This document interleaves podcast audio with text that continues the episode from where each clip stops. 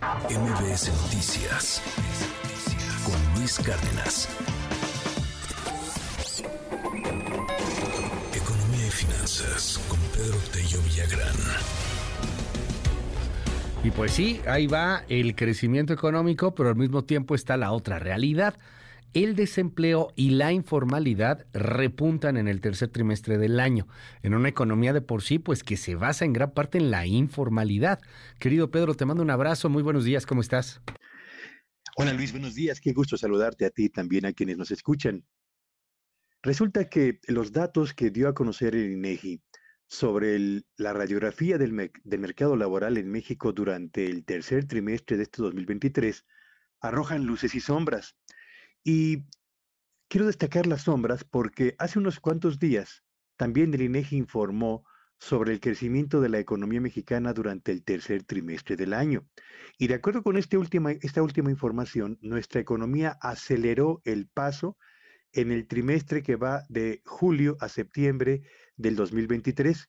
Y uno tendría que esperar que frente a un paso que se ha acelerado, en un contexto de crecimiento que ha superado todas las estimaciones que se habían formulado en el arranque del año, pues el mercado laboral reflejase ese buen desempeño de la economía con un descenso en la tasa de desempleo, con una disminución en la tasa de empleos en el sector informal y con un descenso también en el número de mexicanos que están subocupados, es decir, que buscan un empleo para poder completar el ingreso que llevan mes a mes a su casa.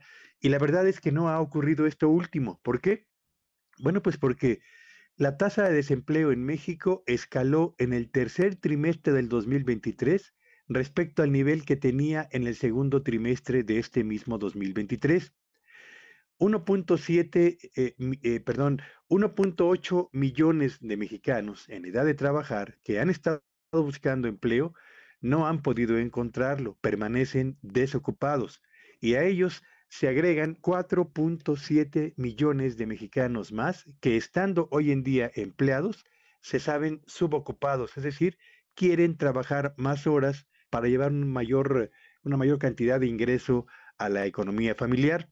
Pero además, la informalidad tuvo un incremento anual medida del tercer trimestre del 2023 contra el mismo periodo del año 2022 de 680 mil personas. Ahí, en el sector informal, trabajan ya 32.6 millones de mexicanos, que equivalen al 55% de la fuerza de trabajo de nuestro país.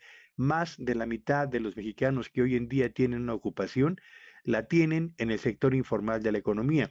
Y hace, una hace unos minutos la nota que daba nuestra compañera Citlali Sáenz a propósito de las oportunidades que México está perdiendo para aprovechar el nearshoring y para lograr un crecimiento más robusto, pues yo diría que quizás una de las más importantes tiene que ver con la ausencia de una auténtica estrategia, Luis Auditorio, para poder inducir a quienes trabajan hoy en la informalidad al sector formal de la economía donde prevalecen mejores salarios, donde prevalecen niveles de productividad más elevados y donde las condiciones de vida de ellos y de sus hogares son sin duda alguna mejores a los que prevalecen en la informalidad. Así que una economía que avanza a un ritmo más acelerado no se está traduciendo en un mercado laboral que mejore sus signos vitales, Luis.